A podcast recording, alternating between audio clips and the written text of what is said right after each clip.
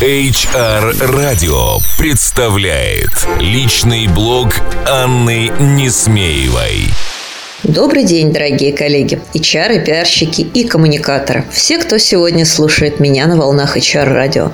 Сегодня вторник, и снова с вами я, Анна Несмеева. Как мы с вами договаривались неделю назад, сегодня мы поговорим с вами о том, что такое годовое планирование и как подойти к нему во всеоружие. Итак, сегодня у нас с вами 8 ноября, и мы с вами готовимся к тому, чтобы запланировать, предусмотреть и подготовиться ко всем тем неожиданностям или наоборот ожидаемым событиям, которые наступят в будущем 2017 году.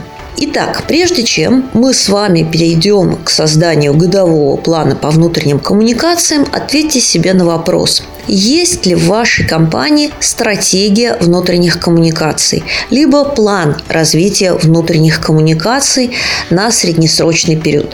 Если он есть, то, безусловно, этот документ должен стать основой для вашего будущего планирования. А в нем указаны основные вехи, основные тренды и ключевые показатели эффективности, к которым вы должны стремиться. Если такого документа нет, обратитесь э, к стратегии развития коммуникации в целом или к стратегии развития HR-блока. Посмотрите, наверняка там указаны и параметры вашего направления в зависимости от того, к какому именно блоку относятся внутренние коммуникации в вашей компании.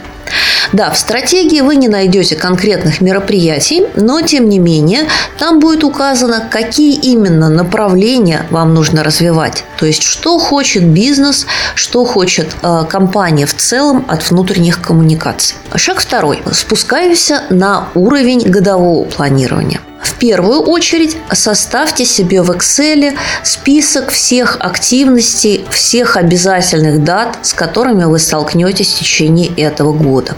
А, есть даты, которые наступают независимо от нашего желания или нежелания, и вы должны их учесть при годовом планировании. Это цикл годовых праздников, таких как Новый год, э, там, я не знаю, 8 марта, 23 февраля, там, ваши праздники, связанные с профессиональной деятельностью, например, День строителя или День работника сельского хозяйства или э, День IT-специалиста, э, день рождения вашей компании, какие-то ключевые события, которые происходят на рынке, на которые э, вы ежегодно выделяете определенное время и силы. Например, крупные выставки, э, какие-то форумы, в которых вы участвуете. А есть также и внутри компании э, ряд событий, которые наступают каждый год. Например, какие-нибудь ежегодные э, спортивные мероприятия, спартакиады – или марафоны, которые вы бежите, а, благотворительные акции, например, День волонтера, который вы проводите по всей компании. 1 сентября, например, если вы поздравляете детей с новым учебным годом и так далее. А, внимательно составьте этот список, постарайтесь ничего не упустить и распределите его в экселевской таблице по месяцам. Следующее, что вам нужно сделать, это внести в эту же таблицу список бизнес-показателей. Безусловно, а, в настоящий момент все основные бизнес-подразделения уже поставили свои планы на будущий год. Какие продукты и услуги они будут развивать какие ключевые компетенции э, они хотят продвигать среди своих сотрудников, чтобы достичь нужных KPI. Ну, например, э, где-то это будет равнение на клиентоориентированность и будут продвигаться различные программы, стимулирующие сотрудников на работу с клиентами. Возможно, это будет увеличение продаж или освоение лиан-технологий. А, пожалуйста, запросите эту информацию в бизнес-подразделениях, а еще лучше поприсутствуйте присутствуйте на аналогичных совещаниях, которые будут обсуждать эти темы в той или иной функции. А, итак, у вас появится во вторую очередь список бизнес-инициатив, которые а, вам необходимо также отразить в вашем годовом плане. А, наконец, третий слой активности – это HR-инициативы, которые также вам нужно будет учесть. Что же планирует ваше управление по развитию персонала? Что это будет? год образования или э, внедрение новой системы мотивации или новая система оценки и так далее. Посмотрите, обсудите с вашим HR-директором, э, как и что он планирует продвигать в этом году. Теперь начинаем распределять бизнес и HR-инициативы по месяцам. Помните, для того, чтобы какая-то программа заработала, э, вам необходимо э, поставить старт ее продвижения, старт ее планирования, как правило, за полтора-два месяца до ожидаемого старта программы. Это же относится и к знаменательным датам, к которым тоже нужно готовиться заранее.